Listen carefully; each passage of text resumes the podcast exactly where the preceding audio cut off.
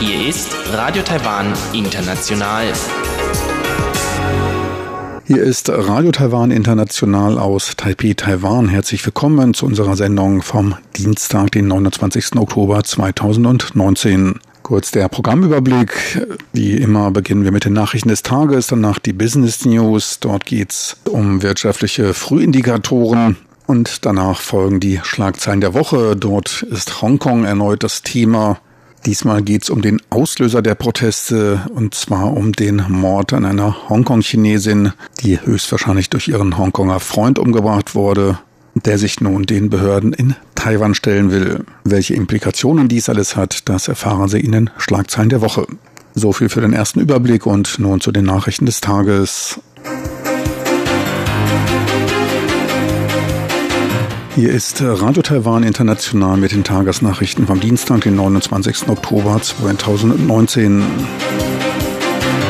Die Schlagzeilen. Industriekooperation mit der EU im Bereich erneuerbare Energien für Südostasien gewünscht. Außenminister Joseph Wu für drei Tage beim diplomatischen Verbündeten Paraguay und das Parlament verabschiedet Sonderregelungen zum Erwerb von 66 F-16V Kampffliegern. Und nun die Meldungen im Einzelnen. Präsidentin Tsai Ing-wen drückte heute ihre Hoffnung auf engere Kooperation mit der Europäischen Union bei der Entwicklung des Marktes für erneuerbare Energien in Südostasien aus. Tsai brachte ihren Wunsch beim Empfang von Michael Gala, dem Vorsitzenden der EU-Parlamentarierfreundschaftsgruppe und deren Delegation zum Ausdruck. Tsai lobte die überaus positive Entwicklung der Beziehungen zwischen Taiwan und der EU in den letzten drei Jahren. Dies gilt sowohl für den bilateralen Handel und die Investitionen als auch für die starke Unterstützung durch das Europäische Parlament und gleichgesinnte europäische Länder. Gemeinsam unterzeichnete man eine Gedenktafel aus Anlass der Gründung des Formosa Clubs am 16. Oktober, einer von Freundschaftsgruppen aus Deutschland, Frankreich und Großbritannien angeregten multinationalen Parlamentsplattform. Tsai wies auf Taiwans aktive Förderung des Energiewandels in den letzten Jahren hin, wodurch etliche Geschäftsleute aus Europa zu Investitionen im Offshore-Windbereich in Taiwan angeregt wurden. Bei der zeitgleichen Verfolgung gleicher Ziele im Energiebereich sieht Präsidentin Tsai Potenziale bei der Industrie Industriekooperation zur Entwicklung des Marktes für erneuerbare Energien in Südostasien.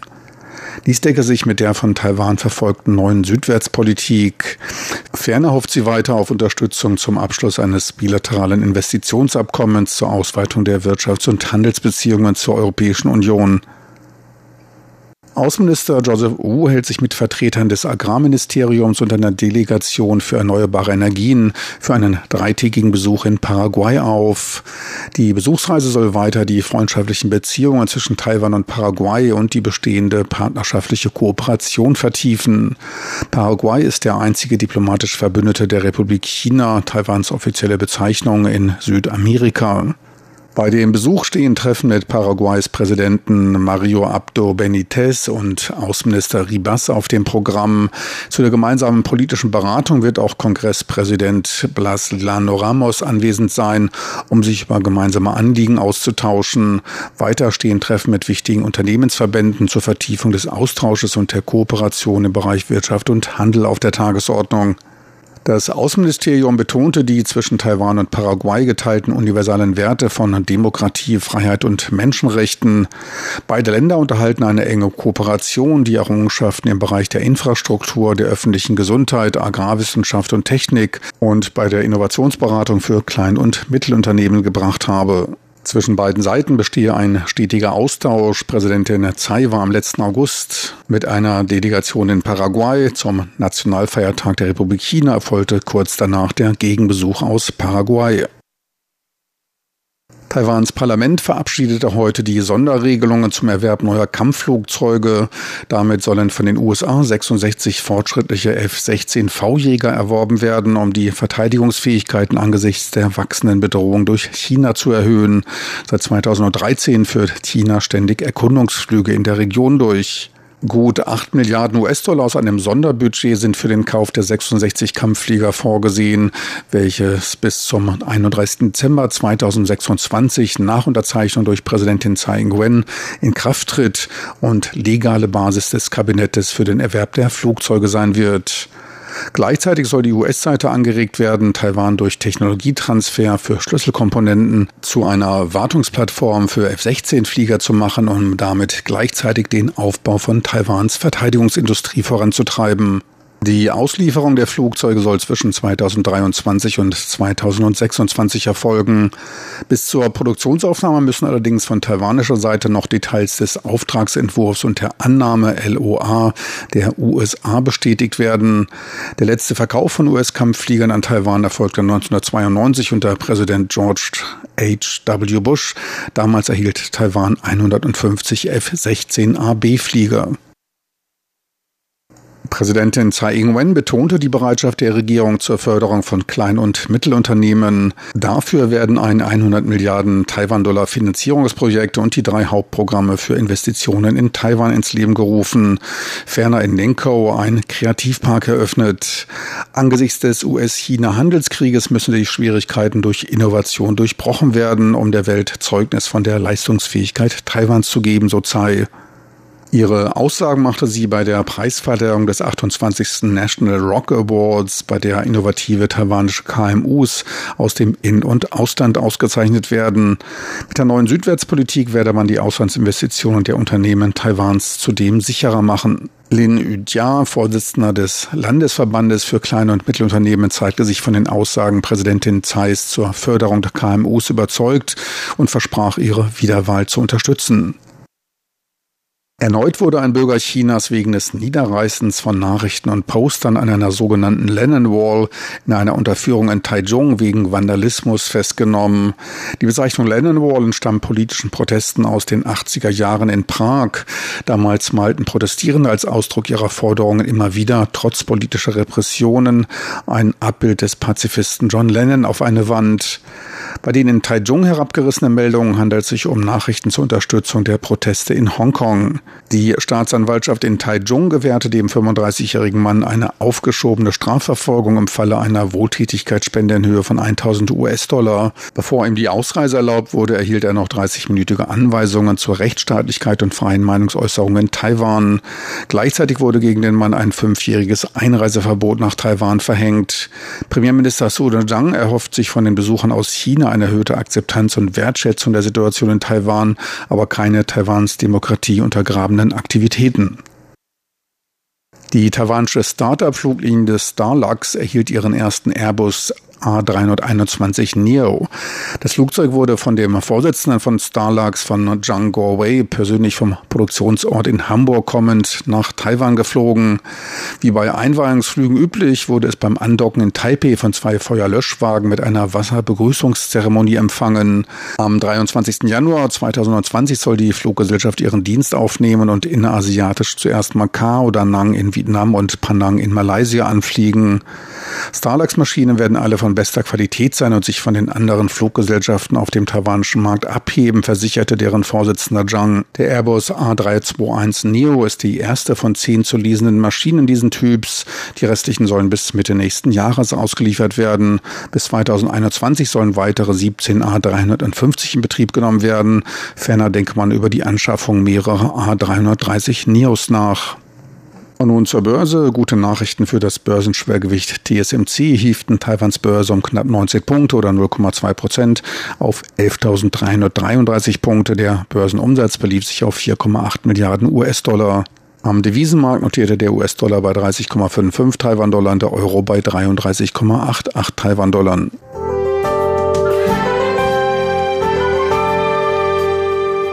Die Wettervorhersage für Mittwoch, den 30. Oktober.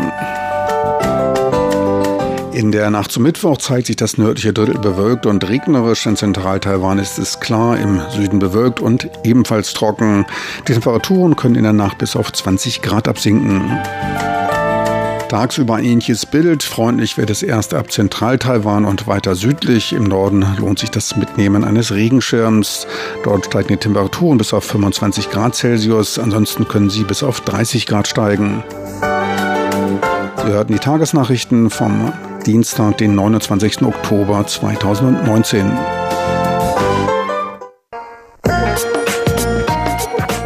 Die Business News mit Frank Pewitz, Neuestes aus der Welt von Wirtschaft und Konjunktur von Unternehmen und Märkten. Herzlich willkommen bei den Business News. Es begrüßt Sie Frank Pewitz. Taiwans wirtschaftliche Frühindikatoren, welche Aufschluss über den wirtschaftlichen Trend der nächsten drei bis sechs Monate geben sollen, stiegen im September im neunten Monat in Folge, teilte die Landesentwicklungskommission MDC mit. Der Anstieg der Frühindikatoren war allerdings mit 0,11 Prozent nur marginal und auch über den besagten neun Monatszeitraum recht verhalten. Da wurde ein Anstieg von 2,13 Prozent verzeichnet. Das NDC bewertete die anhaltende Konstanz des Anstiegs als positiv. Knapp 102 Punkte erreichten die Frühindikatoren und waren damit leicht über der Neutralmarke von 100 im positiven Bereich. Die Vorgaben für Taiwans exportorientierte Wirtschaft werden von den aus den Handelsstreitigkeiten resultierenden globalen Unsicherheiten diktiert so das NDC. Zu dem von Washington angekündigten möglichen Abschluss des ersten Teils der Handelsgespräche mit China teilte das NDC mit, dass man abwarten und sich den Inhalt dieses Handelsabkommens erst anschauen müsse. Genau daher resultiere diese globale ökonomische Unsicherheit. Fünf der sieben Frühindikatoren legten im September zu. Einmal das Geschäftsklima der Produzenten, das Beschäftigungsniveau, getätigte Importe von Ausrüstung für den Halbleiterproduktionsbereich. Dort gehen die Investitionen oft in Milliardenhöhe und anziehende Preise für Immobilien und Aktien. Gesunken sind allerdings die Exportaufträge und die Geldversorgung. Der Gesamtindex im September gab um einen Punkt auf 19 Punkte nach und stand damit exakt in der Mitte der blau-gelb gekennzeichneten Übergangsphase zwischen Rezession und stabilem Wachstum. Dieser blau-gelbe Bereich steht für eine träge Wirtschaftsdynamik und wurde seit neun Monaten nicht mehr verlassen. Von den neun den Gesamtindex ausmachenden Subindizes befanden sich die Aktienpreise und das Geschäftsklima weiter in diesem blau-gelben Bereich. Hinzu kam ebenfalls der Warenexport, der sich zuvor noch im grünen, im Bereich stabiler Entwicklung befand. Verbessert haben sich die Umsätze im Groß- und Einzelhandel und der Gastronomie. Dort konnte der blaue Rezessionsbereich verlassen und die gelb-blaue Zwischenzone erreicht werden. Der Index für Importe von Ausrüstungstechnologie befand sich weiter im leicht überhitzten gelb-roten Sektor. Da dürfte die Halbleiterindustrie einen Großteil beigetragen zu haben.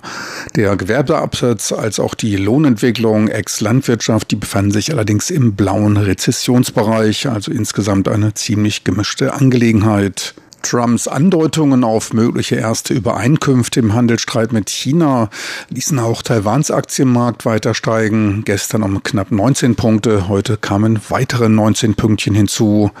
Trotz all dem Klagen über die zunehmende Ungewissheit dürfen sich die Börsianer zurzeit allerdings recht wohlfühlen. In Taiwan überschritt der TAIEX die 11.300 Punkte Marke, erreichte sogar heute 13.333 Punkte und damit bewegte er sich nicht weit vom Fünfjahreshoch von 10.373 Punkten entfernt. Der Index stand damit um 24 Prozent höher als vor zwölf Monaten. Der deutsche DAX zum Beispiel stieg übrigens im gleichen Zeitraum um gut 14 Prozent. Für Otto Normalverbraucher alles ein bisschen verwirrend, doch dies könnte man auch als Börsianer-Logik der sprudelnden Geldzuflüsse bezeichnen. Doch vor allem abwarten, was Trump in der nächsten Woche sagt. Man kann davon ausgehen, dass die Börsianer weiter auf Trab gehalten werden. Dies war's für heute von den Business News. Die Business News mit Frank Pewitz, Neuestes aus der Welt von Wirtschaft und Konjunktur von Unternehmen und Märkten.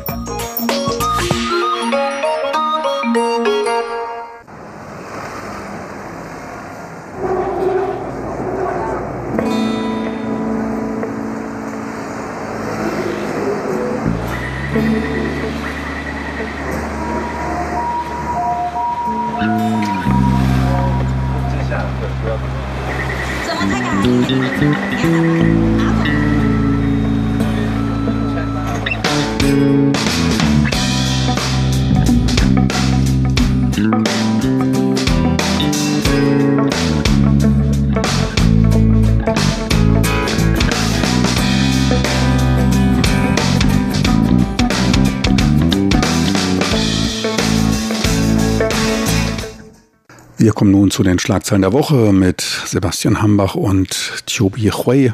Heute geht es um Diskussionen und Implikationen eines sich nach Taiwan ausliefern wollenden Hongkongers, der des Mordes verdächtig ist und dessen Fall zum Auslöser für die Proteste in Hongkong wurde.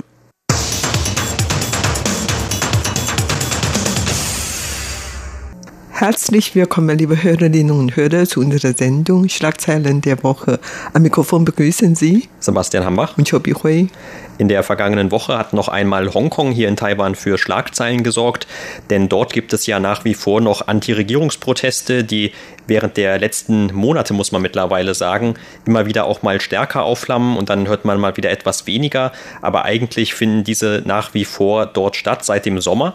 Und Auslöser dieser Proteste damals war ein geplantes, wenn auch mittlerweile zurückgezogenes Auslieferungsgesetz, mit dem die Hongkonger Regierung Verdächtige auch an Länder oder Territorien von Hongkong aus ausliefern können sollte, die mit Hongkong kein wirkliches Auslieferungsabkommen haben. Also das war damals dieser Vorschlag, den es gab und dieser Vorschlag wurde sehr stark kritisiert. Die Protestierenden in Hongkong fürchteten, dass damit dann zum Beispiel auch Verdächtige nach China ausgeliefert werden konnten. Aber der eigentliche Anlass für dieses Gesetz der Hongkonger Regierung oder diesen Vorschlag, das war, dass es damals einen Fall gab von einem jungen Hongkonger, der in Taiwan seine schwangere Freundin umgebracht haben soll im Februar 2018. Und bevor dieser Mann allerdings dann in Taiwan als Verdächtiger ausgemacht worden war, ist er wieder nach Hongkong zurückgereist und dort saß er bis Mittwoch vergangener Woche tatsächlich in Haft. Allerdings nicht, weil ihm von Hongkong aus auch dieser Mord angelastet wurde, sondern nur, weil er seine getötete Freundin bestohlen haben soll. Und seitdem sorgt in Taiwan die Nachricht über eine mögliche Rückkehr dieses Mannes nach Taiwan für intensive Diskussionen, denn es hieß, er kommt eigentlich freiwillig nach Taiwan wieder zurück, um sich hier den Behörden zu stellen, aber man befürchtet von Taiwans Regierung, dass auch einige politische Überlegungen hinter dieser Entscheidung stehen könnten und dass dieser Mann also nicht wirklich freiwillig kommt. Ja, genau. Über diesen Fall hat man in Taiwan und in Hongkong eigentlich schon seit langem diskutiert. Zwischen Taiwan und Hongkong gibt es keine Rechtshilfeabkommen oder ähnliches Systems. Und daher, man weiß ja gar nicht, wie die beiden Seiten in diesem Fall zusammenarbeiten kann. Und der junge Mann ist, wie gesagt, im vergangenen Jahr mit seiner Freundin nach Taiwan gekommen und hat äh, seine Freundin umgebracht und er ist dann alleine nach Hongkong gegangen und die Eltern, seine Ex-Freundin haben natürlich dann nach deren Tochter gesucht und hat sich dann bei der Polizei in Taiwan und in Hongkong angemeldet. Und die Hongkonger Polizei hat den jungen Mann zum Verhör eingeladen und dort hat er seine Eingeständnis bekannt gegeben und seitdem arbeiten die Polizei in Taiwan und die Polizei in Hongkong eigentlich schon zusammen. Also das heißt ja, die Hongkonger Polizei waren schon ein paar Mal in Taiwan gewesen und mit den Kollegen hier in Taiwan über den Fall diskutiert und Taiwans Staatsanwaltschaft in Shilin hat auch dreimal äh, steckbrieflich nach dem jungen Mann gesucht. Und zwar diese ähm, Sucherei dauert sogar 37 Jahre, wenn er nicht äh, nach Taiwan kommt, dann wird er immer weiterhin streckbrieflich gesucht. Und jetzt, wie gesagt, der der junge Mann war einige Monate im Gefängnis in Hongkong gesessen und wurde am 23. freigelassen. Also der ist jetzt dann im freien Fuß und bleibt wahrscheinlich jetzt bei seiner Familie. Und er wollte eigentlich direkt nach der Entlassung vom Gefängnis nach Taiwan kommen. Und zwar begleitete von einem Pastor, Pastor Peter Kun. Und der Peter Kun ist eigentlich ein Mitglied der Schulleitung der Schule, wo er und seine Ex-Freundin gemeinsam besucht hatten. Also der Pastor wollte ihn eigentlich nach Taiwan begleiten, aber irgendwie dann haben die beiden Seiten, Taiwan und Hongkong, in einigen Punkten zu keine ähm, Vereinbarung gekommen, so dass der junge Mann jetzt, wie gesagt, in Hongkong geblieben und man weiß jetzt nicht, wann er doch nach Taiwan kommen und bei den Behörden vorstellig zu werden. Genau, also man hat jetzt zuletzt gehört, dass er wahrscheinlich warten wollte bis nach den Präsidentschaftswahlen, die im kommenden Januar hier in Taiwan stattfinden. Also ob daran jetzt wirklich etwas war ist oder ob er nicht doch noch vorher nach Taiwan kommen könnte, das steht noch offen. Aber in jedem Fall ist dieser Fall um den jungen Mann und vor allem seine mögliche Rückkehr nach Taiwan von einigen hin und her gekennzeichnet, sowohl von Seiten Hongkongs als auch von Seiten Taiwans. Denn Taiwan hatte ja ganz zu Anfang von Hongkong mehrmals gefordert, wie du gerade gesagt hast, dass man den jungen Mann ausliefert, denn dieser Mord soll ja eben sich in Taiwan ereignet haben. Und deshalb hat Taiwan damals wohl gesagt, also man hat hier die Zuständigkeit dafür. Allerdings, als jetzt diese Möglichkeit sich aufgetan hat, dass er nachdem er aus dem Gefängnis entlassen wurde, nun also freiwillig in Anführungszeichen nach Taiwan kommen möchte. Da hat Taiwan bekannt gegeben, dass man eine Einreisesperre gegen ihn verhängt hatte, denn man wollte nicht zu einem Opfer dieses geplanten Auslieferungsgesetzes werden. Also Taiwan hatte oder die Festlandkommission in Taiwan hatte dann so argumentiert, wenn sie jetzt also einfach diesen Mann ins Land lassen würde, dann würde das ja bedeuten, dass Hongkong dieses in Hongkong selbst sehr umstrittene Auslieferungsgesetz tatsächlich umsetzen würde. Das heißt also, sie können einfach selber entscheiden, jemanden nach Taiwan zu schicken, der hier in Taiwan zum Beispiel für das Begehen eines solchen Verbrechens verdächtigt wird. Aber eigentlich stimmt das ja auch wieder nicht ganz, zumindest wenn dieser Mann tatsächlich freiwillig nach Taiwan kommt. Aber es gab noch einige andere Überlegungen hier in Taiwan, warum man auf einmal hier etwas seine Meinung geändert hat von Regierungsseite aus. Zum Beispiel wird etwas angezweifelt, ob er tatsächlich dieses Geständnis machen möchte, freiwillig hier in Taiwan. Und du hast ja gerade auch diesen Pastor erwähnt, der ihn betreut hat oder der auch zum ersten Mal dann von einem solchen Geständnis und der Ablegung eines Geständnisses gegenüber Taiwans Behörden das erste Mal öffentlich auch gesprochen hat. Allerdings hat man dann später auch darauf verwiesen, dass das nicht nur ein einfacher Schulleiter oder Pastor ist, sondern auch ein Mitglied der kommunistischen Partei und zwar der politischen Konsultativkonferenz im Stadtkomitee von Peking. Also es ist eigentlich auch schon ein politischer Mitarbeiter oder ein Angehöriger der kommunistischen Partei in China. Und in Taiwan gibt es dann kritische Stimmen, die sagen, naja, vielleicht hat hier eher so ein Zwang stattgefunden auf diesen jungen Mann, dass er hier nach Taiwan kommen sollte, zumal ja auch, wie gesagt, er in gewisser Weise ein Mitauslöser ist für diese monatelangen Proteste, die es in Hongkong gegeben hat. Und dann wurden noch andere Dinge kritisiert, wie zum Beispiel, wenn er jetzt tatsächlich freiwillig nach Taiwan kommen würde, zum Beispiel an Bord einer Passagiermaschine, würde das nicht auch die anderen Passagiere, die mit dieser Maschine fliegen, irgendwie in Gefahr bringen, wenn er dann also freiwillig alleine und ohne Polizeischutz nach Taiwan käme.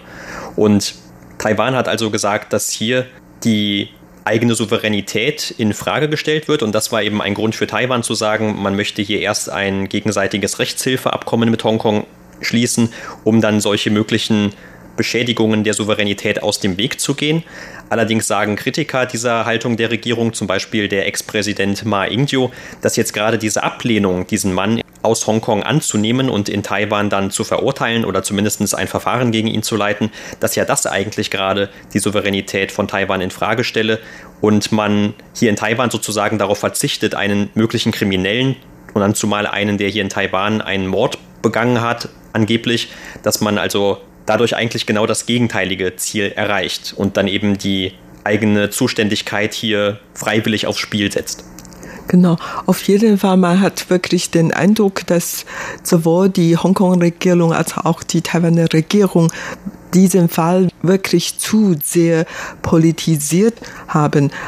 Die beiden haben ihre Stellungnahme mehrmals geändert und man weiß wirklich auch nicht ganz genau, woran es liegt. Auf jeden Fall zwischen Taiwan und China gibt es eigentlich ein ähnliches Abkommen, eine äh, Rechtshilfeabkommen und tatsächlich während der Kuomintang-Regierung, Kuomintang-Regierung führte eigentlich eine eher pro-China-Politik. Und während der Kuomintang-Regierung dann hat China mehr als 400 Verdächtigte nach Taiwan ausgeliefert. Und während der jetzigen DPP-Regierung, weil die DPP-Regierung keine so pro-China-Politik einführt und die Beziehungen zwischen Taiwan und China ist dadurch auch mehr eingespannt worden ist. Und daher in den letzten dreieinhalb Jahren hat Peking nur etwa 20 Verdächtige nach Taiwan ausgeliefert.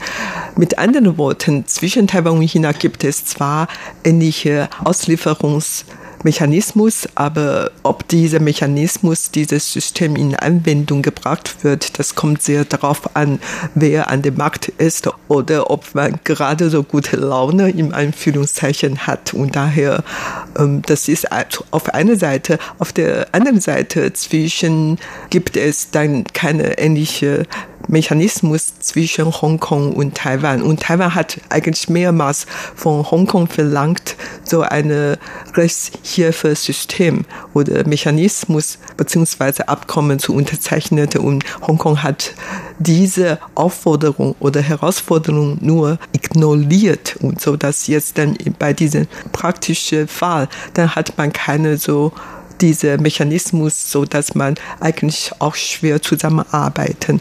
Und eigentlich, ähm, man hat in der Vergangenheit viele andere Beispiele gehört. Zum Beispiel der Telefonbetrug, also die Taiwaner hat durch im Ausland, in einem Drittland, äh, Telefonbetrug getätigt und die Opfer sind eigentlich die Chinesen im Festland China, aber Tatort ist in einem Drittland. Und Taiwan hat natürlich ähm, gewollt, dass diese Kriminalität, die meistens Taiwaner sind, nach Taiwan zurückzubringen. Allerdings die meisten Regierungen, wo der Tatort ist, hatten die Täter meistens nach China gebracht, ausgeliefert. Und das löste die Unzufriedenheit von Taiwan aus. Und so dann hat äh, Taiwan diese Regierung immer dann kritisiert, was auch immer. Solche Beispiele hört man eigentlich sehr viel, sehr oft in der Vergangenheit. Und Natürlich, wenn Taiwan mit diesen Ländern ein so Rechtshilfeabkommen unterzeichnet hätten, dann hätte man das alles vermeiden können. Ja, und unabhängig, ob es ein solches Rechtshilfeabkommen gibt oder nicht, gibt es wohl anscheinend auch, wenn man einigen Experten hier Glauben schenken darf, bestimmte Protokolle für die Übergabe von Verdächtigen an Flughäfen, also von dem Transport von einem Land ins andere, auch wie gesagt unabhängig von einem formellen juristischen Rahmen. Und auch ein solches Vorgehen könnte ja hier zum Beispiel dann zur Anwendung kommen, wenn eben dieser Mann jetzt in Taiwan einreist und zumindestens mittlerweile sagt die Regierung in Taiwan auch, es gäbe schon einen Kanal zwischen der Hongkonger Polizei oder den Ermittlern dort und eben Taiwan selbst. Das heißt also, egal wann dieser Mann jetzt tatsächlich nach Taiwan ankommt, es gäbe schon ein Team oder ein Verfahren, mit dem er dann hier aufgenommen werden würde. Und man scheint jetzt eben auch von einem Verfahren gegen ihn nicht mehr abgeneigt zu sein, sondern hat jetzt auch schon erklärt, dass man auf jeden Fall dann, wenn Hongkong das nicht machen wolle, dass man dann hier in Taiwan auf jeden Fall diesen Gerichtsprozess gegen den Mann führen werde.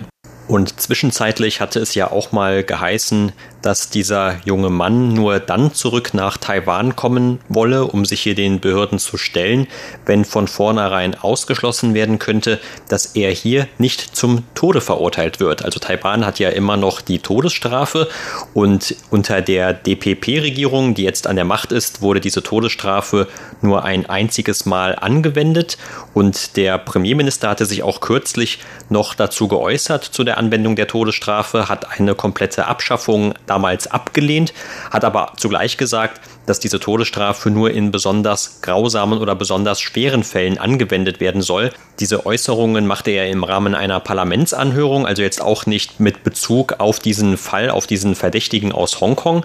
Allerdings wird natürlich auch Taiwan nicht von vornherein sagen, also bevor überhaupt ein Gerichtsurteil stattgefunden hat, dass man ein bestimmtes Strafmaß ausschließt. Aber das war, wie gesagt, wohl auch eher, wenn dann nur ein Wunsch von diesem Verdächtigen, dass er also quasi dafür, dass er sich selbst stellt, nicht diese Höchststrafe bekommt. Aber das dürfte von Taiwan aus mit Sicherheit nicht wirklich zur Verhandlung stehen. Ja, und obwohl zwischen Hongkong und Taiwan keine Rechtshilfeabkommen unterzeichnete, aber in der Vergangenheit, weil Taiwan so nah zu Hongkong steht und der Austausch zwischen beiden Seiten so rege ist. Also auf jeden Fall jedes Jahr äh, kommen etwa eine Million Hongkonger Leute nach Taiwan. Und daher es hat ja in der Vergangenheit eigentlich schon sehr viele kriminelle Fehler passiert. Und die Polizei in Taiwan und in Hongkong haben eigentlich in der Vergangenheit auch irgendwie zusammengearbeitet. Nur dieses Mal war etwas kompliziert, vielleicht weil jetzt dann beiden Seiten kurz vor der Wahl stehen und der Mann hat ja den Druck oder äh, viel mehr Überlegungen, politische Überlegungen, sodass dieser Fall dieses Mal so kompliziert sich entwickelt hat. Das war's für heute in unserer Sendung Schlagzeilen der Woche. Vielen Dank für das Zuhören. Am Mikrofon waren Sebastian Hambach und Chobi Hui. Lieben Zuhörer, so viel für heute vom Dienstag, den 29. Oktober 2019. Besten Dank fürs Interesse.